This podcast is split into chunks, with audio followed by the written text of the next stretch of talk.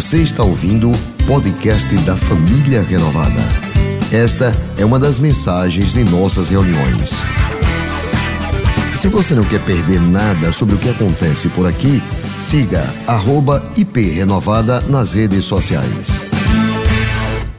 Hoje eu quero falar sobre socorro em tempo oportuno. O autor da carta aos Hebreus escreve dizendo: Acheguemo-nos, portanto, confiadamente junto ao trono da graça, a fim de recebermos misericórdia e acharmos graça para socorro em tempo oportuno. Tempo oportuno é aquilo que se realiza ou aparece no momento adequado. Aquilo que se realiza, que aparece em momento apropriado, no momento em que eu estou necessitando de algo, quando me é conveniente um socorro naquele momento. Eu gosto do Salmo 121, em que o salmista olha para os montes, e montes na Bíblia representam problemas, dificuldades. Jesus, inclusive, disse que quando você olhar para um monte, e se você tiver fé do tamanho de um grão de mostarda, você pode dizer aquele monte: saia, e ele vai sair. Então o salmista diz: quando eu olho para os montes, de onde me virá o socorro? Eu pergunto diante de tantos problemas, de tantas dificuldades? A resposta: o meu socorro vem do Senhor que fez os céus e a terra. Ele é o Deus que está comigo. E o autor aos Hebreus nos convida a ter esta confiança em Deus, de que no momento oportuno, na hora certa, na hora da dificuldade, eu posso confiar que existe um Senhor soberano que se assenta no trono, porque quem se assenta no trono é porque reina, e quem reina tem autoridade.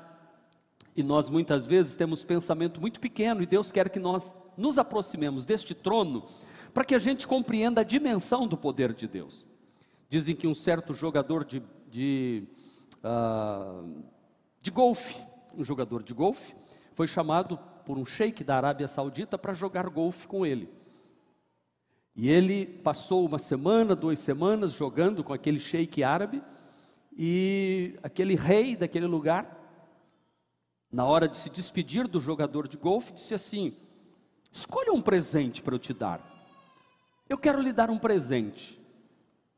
E aquele jogador pensou: O que, que eu vou pedir? Não, eu não vou pedir nada, não. O senhor foi tão amoroso, tão bondoso comigo, me recebeu tão bem aqui no seu país, no seu palácio. Eu fui tratado como um verdadeiro príncipe aqui. Não, não, não, eu faço questão. Escolha um presente. Ele pensou, pensou: Eu quero um taco de golfe eu faço coleção e se você me der um taco de golfe, eu vou ficar muito feliz, porque afinal de contas foi um presente seu. E aquele jogador foi embora, voltou para o seu país, e todas as semanas ele corria lá na caixa de correios para ver se havia chegado. Ele ficou pensando ele é muito poderoso, ele vai querer me dar algo especial. Ele pensou um taco de golfe coberto de ouro, ele pensou num taco de golfe com as iniciais do nome dele cravejado em pedras preciosas. Ele pensou num taco de golfe muito diferente que ninguém haveria de ter no mundo. Passou um mês, dois meses e nada chegou. No terceiro mês chegou uma correspondência para ele, dizendo: Aqui está o seu presente eu comprei aí no seu país um local enorme que tem um campo de golfe com mais de 500 e tantos mil acres de terra para você e os tacos estão indo junto também para você jogar. A diferença de pensamento é que um pensava com pensamento de súdito, o outro pensava com pensamento elevado de rei, que tinha condição de não dar um taco apenas, mas dar toda uma propriedade, um campo de golfe para ele jogar quando quisesse com os amigos.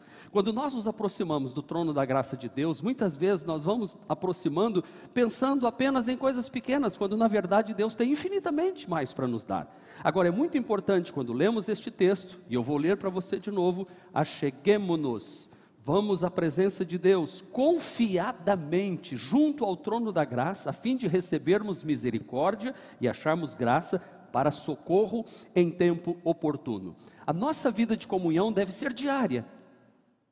Por isso nós devemos desenvolver, se eu quero ter intimidade no relacionamento com Deus e conhecer o pensamento de Deus, pensar com a mente de Deus, Paulo escreve aos Romanos dizendo: parem de pensar da forma que vocês pensem. Romanos 12, parem de pensar da forma humana, pequena, de súdito, transforme na renovação do seu entendimento, e aí você vai experimentar a boa, agradável e perfeita vontade de Deus para a sua vida. Ou seja, acostume ir para a presença de Deus. Para termos esta intimidade de relacionamento com Deus, nós precisamos buscá-lo através da oração. Eu preciso ter uma vida de oração, mas quando eu falo buscá-lo através da oração, muitos têm uma ideia errônea de que para orar eu preciso passar 30 minutos, 50 minutos ou uma hora. Alguns interpretam muito mal aquele texto em que Jesus diz: quando orares, entra no teu quarto, tranca a porta, fala com teu pai em secreto, e o teu pai que te vê em secreto te recompensará. Quando Jesus fala, entra no quarto e tranca a porta, ele estava querendo dizer o seguinte: ninguém vai ver o que você está falando. Você pode estar no quarto escuro, mas Deus vai estar vendo você lá. O que Jesus queria dizer não é que eu tenho que parar de trabalhar, eu tenho que parar de cuidar da família, eu tenho que parar tudo tudo que eu estou fazendo para entrar, parar e me conectar com Deus. Não, ele estava querendo dizer apenas que Deus ouve e vê em qualquer lugar que você esteja, ainda que você esteja trancado num quarto escuro, Deus está olhando para você. Quando você está durante o dia trabalhando e fala com Deus, Deus está respondendo sua oração. Quando você está no seu ambiente familiar, à mesa com sua família, você fala com Deus, Deus está te ouvindo. Quando você está dirigindo e você pode conversar com Deus, não, não pense que buscá-lo através da oração você vai ter sete dias, quatro dias, oito dias, e aí Deus vai responder. Não, não é isso. Inclusive, eu sou contra isso. Faça sete dias disso que você conquista aquilo, 21 dias daquilo e você conquista aquilo outro. Como se Deus estivesse olhando para nós e dizendo: Hum, você não fez o suficiente, hum, você não orou o suficiente, não vou dar esta bênção para você. Daqui a pouco você vai entender o que eu estou falando melhor. Nós precisamos conhecê-lo através da palavra. Se eu quero ir diante do trono de Deus, eu preciso saber como é que este trono é, como é que este que está sentado no trono se comporta. Qual é a melhor maneira de eu conhecer isso? Lendo bons livros, lendo a palavra de Deus, em especial em primeiro lugar, fazendo os cursos da igreja, participando de renogrupo, trocando experiência, ouvindo testemunho, e então eu vou me conectando com a mente de Deus, eu vou me renovando pela palavra de Deus, eu vou me renovando na maneira de pensar, deixo de pensar como súdito e passo a pensar como o rei pensa. E assim, nesta intimidade de conhecê-lo através da palavra e invocá-lo durante todo o dia. A Bíblia Sagrada diz, através do apóstolo São Paulo: orai em todo o tempo, orai sem cessar, durante todo o dia, não importa onde você esteja, fale com Deus, Ele estará sempre te ouvindo, dando respostas para você, e você vai encontrar sempre, diante de Deus, uma resposta segura para o teu problema que você está passando, ainda que seja uma oração rápida, sentado no banco, no ônibus, aonde quer que você esteja, de repente você para e fala: Pai, eu estou precisando da tua intervenção, amém, em nome de Jesus, Deus já entrou em ação e alguma coisa está acontecendo no mundo espiritual, você não está vendo, você não está percebendo, mas Deus já está agindo em seu favor. Portanto, não se apavore. Pode ir à presença de Deus. Jesus disse: Todo aquele que o Pai me dá virá a mim, de maneira nenhuma eu lançarei fora. Esta é a confiança que temos. E eu acho interessante que o autor aos Hebreus coloca essas duas palavras juntas, inclusive usa a palavra graça duas vezes graça e misericórdia. O que é misericórdia? Misericórdia, ou melhor, primeiro eu quero falar sobre a graça, eu tenho que seguir ali o roteiro. Graça é Deus me dar o que eu não mereço. O que é graça? Graça é Deus dar a mim o que eu não fiz por onde merecer. Eu não mereço, mas Ele vem e me dá gratuitamente. Algumas pessoas se relacionam com Deus achando que é como quem vai a uma mercearia e fala para o dono da mercearia: Olha, eu quero um quilo de feijão, um quilo de arroz, me dê um quilo de carne, me dê um, uns pacotes de cuscuz, porque afinal de contas ninguém vive sem cuscuz, me dê mais isso, e então eu digo: Eu vou pagar e o senhor vai entregar lá na minha casa porque eu estou pagando. Com Deus não é assim. Deus não vai, não vai me atender porque eu estou comprando alguma coisa. Graça é Deus me dar o que eu não mereço. Então, quando eu vou diariamente ao trono da graça de Deus, eu preciso entender que eu não necessito de estar dizendo a Deus: eu fiz isto, eu fiz aquilo, eu paguei tanto na igreja, eu dei meu dízimo esse mês, eu dei uma oferta especial esse mês, e então estou aqui porque eu tenho direito, eu tenho direito de exigir que o Senhor me abençoe. Não, nunca vá à presença de Deus. Graça é esta pequena palavra que percorre toda a Bíblia Deus me dá o que eu não mereço. Ele vem e me entrega gratuitamente. O que é misericórdia? Misericórdia é Deus não me dar aquilo que eu mereço. O que é que eu mereço diante de Deus? Castigo. O que é que você merece diante de Deus? Punição. O que é que nós merecemos? A ira de Deus. Mas a misericórdia, que é tratar o miserável com o coração, a misericórdia de Deus não permite que Deus derrame sobre mim a sua ira por causa do pecado. Porque todos pecaram e destituídos estão da glória de Deus. Os nossos pecados nos afastavam de Deus, mas a misericórdia de Deus nos alcançou. É como aquele rei que no seu reinado muitos estavam roubando, e então ele traçou um decreto: quem roubar e for apanhado roubando, ter a sua mão, uma das mãos decepada. Passou um tempo, ninguém roubou, claro. Ninguém queria saber de roubar, todos com medo. Um dia pegaram um camarada roubando. E então chegaram para o rei e disseram: Rei, nós temos ao senhor uma palavra muito difícil. Qual é? Nós pegamos uma pessoa roubando. Fazia muito tempo que ninguém roubava, mas pegamos alguém roubando agora. O rei falou: Pois então traga esta pessoa à minha presença, pois nós vamos aplicar a disciplina para servir de modelo para todos. E eles disseram: O senhor não está entendendo, rei, eu acho que esta pessoa não vai ser muito bom trazer aqui. O rei disse: Traga ele, nós vamos aplicar a sentença e ele terá que ter a mão decepada. Quando entrou o meliante, o que havia roubado era o filho do rei. E todos disseram: Uau! Vamos ver o que é que o rei vai fazer. O rei disse: Traga o algoz, traga o facão, nós vamos a decepar a mão do meu filho. E colocou a mão, e a mão sobre o cepo e o rei então se aproximou com a mão levantada para dar o sinal para que o facão descesse. Quando o rei deu o sinal, ele mesmo empurrou a mão do filho para lá e colocou a mão dele e decepou a mão dele. Isso é misericórdia. A lei foi cumprida. Uma mão foi decepada. Só que o pai colocou a mão no lugar da mão do filho. A Bíblia diz que Deus amou o mundo de tal maneira que ele deu o seu filho unigênito Deus entregou na cruz do Calvário. Jesus estava morrendo por mim e por você. Por isso que quando Deus olha para mim e para você, com as nossas falhas, nossos defeitos, nossos erros, Ele usa de misericórdia e não dá o que eu mereço. Ele diz: Eu pago a conta dele. A Bíblia diz que Jesus, Paulo diz que Jesus cravou na cruz do Calvário todo o escrito da dívida que era contra nós. Tudo aquilo que estava nos condenando pela misericórdia de Deus. Jesus ocupou o nosso lugar, levou na cruz do Calvário e ali ele morreu com os nossos pecados. E agora a misericórdia me alcança. Eu posso ir ao trono trono de Deus, acreditando que Deus não vai me dar o que eu mereço. Graça e misericórdia que me atende. Misericórdia é Deus não me dar o que eu mereço. Por isso eu posso confiar. E eu gosto de uma passagem bíblica em que diz assim: As misericórdias do Senhor não têm fim. Diga, aleluia. Porque às vezes a gente pode pensar assim: eu já estou esgotando a misericórdia de Deus. Eu sei que vocês são mais santos do que eu, podem me olhar com essa cara de santo.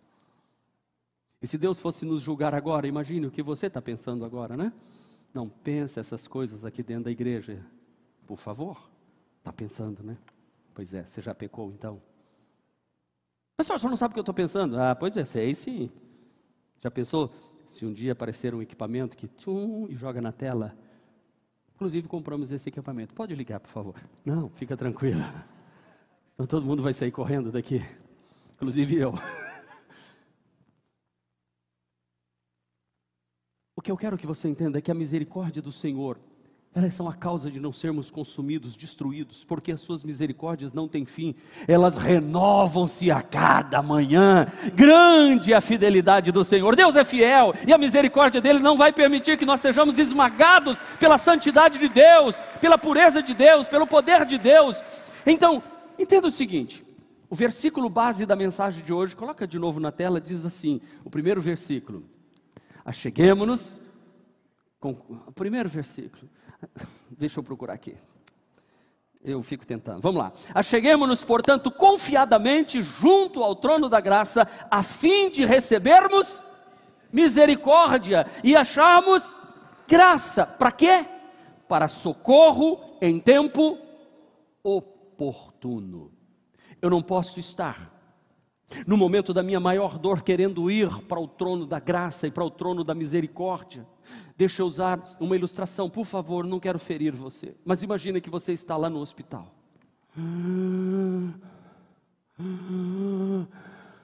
E você nunca foi ao trono da graça, você nunca foi ao trono de misericórdia, e você está nos últimos suspiros da sua vida, o seu pulmão não está conseguindo mais, e você diz: ah, Meu Deus, ah, tem misericórdia, ai, ah, e começa a se apavorar: Ah, meu Deus, eu não te servi com fidelidade, eu, eu soneguei meu dízimo, eu roubei ao Senhor os meus pecados, e aí não tem confiança, vai ser um desespero total, porque você não tem intimidade, na hora que você precisa de socorro, você não tem intimidade com Deus.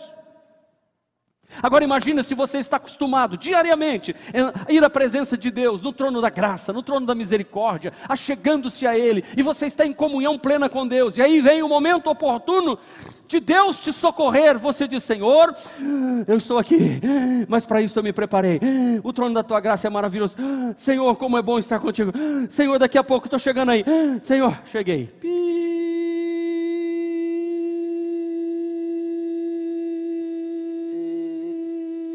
Cadê? Já foi para a presença de Deus. Entendeu o que eu estou falando? Com Deus, é eu trabalhar com antecedência, é eu me preparar, a fim de sermos socorridos em tempo oportuno. Portanto, meus irmãos, aproximemos de Deus com confiança, vamos para o trono da graça dele, e esta é a mensagem do escritor aos Hebreus. No tempo presente, hoje, o que é que eu devo fazer, pastor? Acheguemo-nos. Isso é tempo presente, é algo que eu faço hoje, eu preciso chegar todos os dias ao trono. O que é futuro? Futuro, hora oportuna, é algo imprevisível que vai acontecer no meu futuro. No presente, eu vou à presença de Deus, para que no futuro então esta hora oportuna me alcance, o socorro de Deus venha sobre mim. Escute o que eu vou lhe dizer: o mundo espiritual, a estrutura da vitória é garantida antes da batalha e antes dos tempos difíceis. Não é na hora do desespero, para correr para clamar a Deus. Porque se você não tem intimidade, imagina se eu e minha esposa, só quando eu preciso dela, eu disse, amor, estou precisando de alguma coisa, ok, eu te atendo, aí eu vou embora, passo um, dois, três, quatro, cinco, seis dias, sete, uma semana, estou precisando de alguma coisa de você, olha, me socorra, me faça isso, e vou embora de novo. Não, isso não é amor, isso não é relacionamento. Isso é usar. E no nosso relacionamento com Deus, nós não podemos usar a Deus mas viver em comunhão com Ele. José do Egito foi um homem que preparou o Egito para enfrentar sete anos de recessão, de escassez, de fome e de miséria naquela terra. José soube olhar e perceber que Deus estava dizendo que haveriam sete anos de fartura no Egito e sete anos de fome em toda a terra. E então, neste período, ele se preparou ele foi ao trono da graça e da misericórdia em tempo oportuno, que é tempo oportuno. No momento em que eu estou bem, eu, eu, me, eu me alimento das coisas de Deus, eu me fortaleço nas coisas de Deus, eu me, eu me garanto diante de Deus que Ele está comigo e eu estou com Ele, para que na hora da dificuldade Ele chegue a mim. José preparou todo o Egito no tempo em que tudo estava bem, no tempo das vacas gordas, literalmente, no tempo das espigas de milho viçosas e bonitas. No momento deste, então ele aproveitou. E quando veio o tempo das vacas magras, literalmente as vacas magras, e das espigas secas e mirradas, então José tinha grande quantidade, ele tinha armazenado, e enquanto toda a terra passava fome, o Egito esbanjava, porque soube ir à presença de Deus em tempo de graça, de misericórdia, e no momento da escassez, no momento oportuno, houve socorro e o Egito se tornou forte. Meu irmão, o que Deus está dizendo para você é que hoje as portas dos céus, a graça, Deus vai te dar o que você não merece. Você pode ir ao trono de Deus e a misericórdia de Deus vai te alcançar. Deus não vai te retribuir com o que você merece, mas Deus vai te fortalecer para que no tempo oportuno que você investiu no reino de Deus volte para a sua vida e você diga: Eu andei na presença do Senhor e Ele me abençoou. Aleluia! Na Bíblia Sagrada, eu encontro Josafá, que venceu a batalha antecipadamente. Por quê? porque Josafá estava acostumado a ir à presença de Deus. Olha a diferença. Quando alguém vai enfrentar uma batalha, e é claro, a gente teme. Olha o que diz. A palavra de Deus diz que os exércitos dos moabitas, dos amonitas e dos meunitas, diga amonita, moabita, meunita. E Josafá ficou com medo. Queridos, é natural que a gente sinta medo no momento das dificuldades, em que a enfermidade bate à nossa porta, em que os problemas familiares se avolumam. Se você tem sentido medo em alguns momentos, isso é natural. Porém, diz a Bíblia que Josafá pediu orientação a Deus. Ele sabia que tinha um trono de graça, ele sabia que tinha um trono de misericórdia, e então ele foi e pediu direção de Deus. E Deus deu direção segura, e enquanto Josafá estava reunindo o povo para orar, falar com Deus, como já era de costume, levantou-se no meio da assembleia, como se eu estou pregando aqui, de repente levanta alguém, um homem chamado Jaaziel. E Jaaziel se levantou e começou a entregar uma palavra profética, dizendo o seguinte: escutem-me todos vocês, e escuta também, rei Josafá, assim diz o Senhor não tenha medo, não tenha medo, não fiquem desanimados por causa desse exército imenso, pois a batalha não é sua, mas é de Deus. Amanhã marchem contra este exército.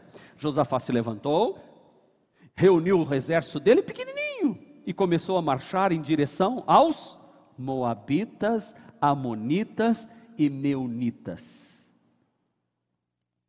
Diz a Bíblia que Deus falou para eles: não tenham medo, não tenham medo. Josafá então pega a palavra e diz: vamos para cima deles. Quando eles estavam indo para a batalha, subindo o monte para encontrar o exército inimigo, diz a Bíblia que Deus causou uma confusão entre Amonita e Moabita. Aí, permito-me imaginar, o Moabita está vindo aqui. Está vindo de lá para cá o meu Nita, armário duplex. Aí um bate no ombro do puf, puf. Tá de brincadeira, ó, rapaz? Quem é tu? Sou Moabita. E você? Sou, eu sou Meunita. Nessa hora, chega um Amonita. Tá A briga é entre o Moabita e o meu Nita. Aí chega, tanta confusão de nome que é até difícil guardar. Chega quem? Chega o Moabita. E vai tentar apartar. Aí o de cá fala assim: Quem é você? Eu sou, pois sou Moabita. Aí tapa na cara de um, tapa na cara do outro. Aí aparece a mulher do Amonita que, é que você está aí brigando, cara? Não te mete com a minha mulher. Pá, pá, puxa cabelo, puxa cabelo de um. Aí um puxa a espada, mata o outro, mata o outro, e começa a vir a briga. Vem pai, vem irmão, vem tio, vem tia, vem parente, vem, vai matando, vai matando, vai matando, vai matando. Bum, bum, bum, bum, bum, bum, blá, blá, blá, blá, blá, blá, blá, blá, blá, blá. Morreu todo mundo. Os três brigaram entre eles. Houve uma confusão entre eles. E quando Josafá, o Josafá está seguindo o caminho, o Josafá para um pouquinho e diz assim: Escutem-me, povo de Judá. Creiam no Senhor, o seu Deus e permanecerão firmes. Creiam nos seus profetas e vocês prosperarão. Essa era a palavra, é o que eu estou pregando aqui hoje para vocês. Eu não sou Jaziel, mas sou Marcos. Eu sou o profeta Marcos, dizendo a vocês: creiam em Deus e vocês permanecerão firmes no meio desta, desta pandemia que está vindo. Creiam nos seus profetas e no meio de tudo isso vocês vão prosperar. Deus vai levantar dos quatro cantos da terra poderes para abençoar a sua vida. Você não precisa ficar com medo. É isso que Josafá me ensina. Mas Josafá ganhou a batalha não na hora da batalha, antes da batalha. José conseguiu preparar o Egito não na hora da fome, mas antes da fome, na hora da prosperidade. Ei, não espere ficar doente, não espere seu casamento acabar. Vá para um grupo de comunhão da igreja, não espere os seus negócios começarem a afundar para você dizer agora eu vou começar a servir a Deus. Não, sirva a Deus. Eu encontro na Bíblia um outro homem. Esse homem vocês conhecem muito bem, que eu prego muito sobre ele. Segunda de Crônicas 29 e 10. Qual o nome dele? Ezequias. O rei Ezequias tinha facilidade para com Deus, porque com 28 anos de idade que ele começou a reinar, ele fez uma aliança com Deus. Ele jogou fora os ídolos, ele restaurou a casa de Deus, ele ofereceu sacrifícios no templo, amou ao Senhor, serviu ao Senhor, andou nos caminhos do Senhor e Deus o fez prosperar, prosperar, prosperar, prosperar, prosperar, prosperar, porque ele não ia a Deus só para pedir coisas, ele andava com Deus, ele tinha aliança com Deus. Eu pergunto, quantos aqui têm aliança com Deus? Aliança com Deus, mas é aliança de verdade, não é porque vem aqui só levanta a mão. Aliança com Deus é o que é servir a Deus, é ser fiel nos dízimos, consagrar ofertas ao Senhor, servir a Deus em ministérios da igreja, enfim, trabalhar, servir, fazer alguma coisa para Deus. Diz a Bíblia que um dia o profeta Isaías chegou a ele, e olha o que diz a Bíblia, 2 de Reis, capítulo de número 20. Por aquele tempo, Ezequias ficou doente, à morte. O profeta Isaías, filho de Amós, veio ter com ele e lhe disse: Assim diz o Senhor. Imagina, irmão, você está doente, você está com uma úlcera que estourou para fora, aquilo está cheirando mal já. Possivelmente era um câncer dentro dele que já estava, sabe? Assim diz o Senhor: põe em ordem tua casa, porque você vai morrer. Não tem mais jeito para você não. Deus está dizendo que acabou. Acabou. Imagina você ouvir uma palavra dessa de um profeta sério. Ezequias ouviu essa palavra, Isaías foi embora, ele virou o rosto contra a parede e orou ao Senhor. Olha a oração dele, acostumado com Deus. Lembra-te agora, Senhor, te peço, de como tenho andado diante de ti com fidelidade e integridade. Como, ele não está dizendo como eu vou andar daqui para frente, ele diz como eu tenho Passado. Passado. Eu estou andando com integridade, eu estou andando com fidelidade, eu tenho feito o que é reto aos teus olhos, e Ezequias chorou muito. Isaías estava indo embora, já estava chegando lá no portão do Hebron, e Deus disse: Isaías, pois não, senhor? Isaías também, direto no trono da graça, comunhão. Volta lá, para que, senhor? Volta lá e diz estas palavras para o meu filho Ezequias, príncipe do meu povo. Assim diz o Senhor, o Deus do teu pai Davi: ouvi as tuas orações, eu vi as tuas lágrimas, e eis que eu te sararei, e ao terceiro dia tu subirás à minha casa. Preste atenção, a Bíblia é um livro para a gente ler, e ele coloca assim, Dois pontos, sabe, para você, o que, que, vem pela frente? Tipo, qual era o lugar que, que Ezequias mais amava? Para Deus dizer assim: daqui três dias você vai num lugar, ao shopping. Ei, psiu, a guerra? Aonde? Casa do Senhor. Ezequias amava ir à casa do Senhor.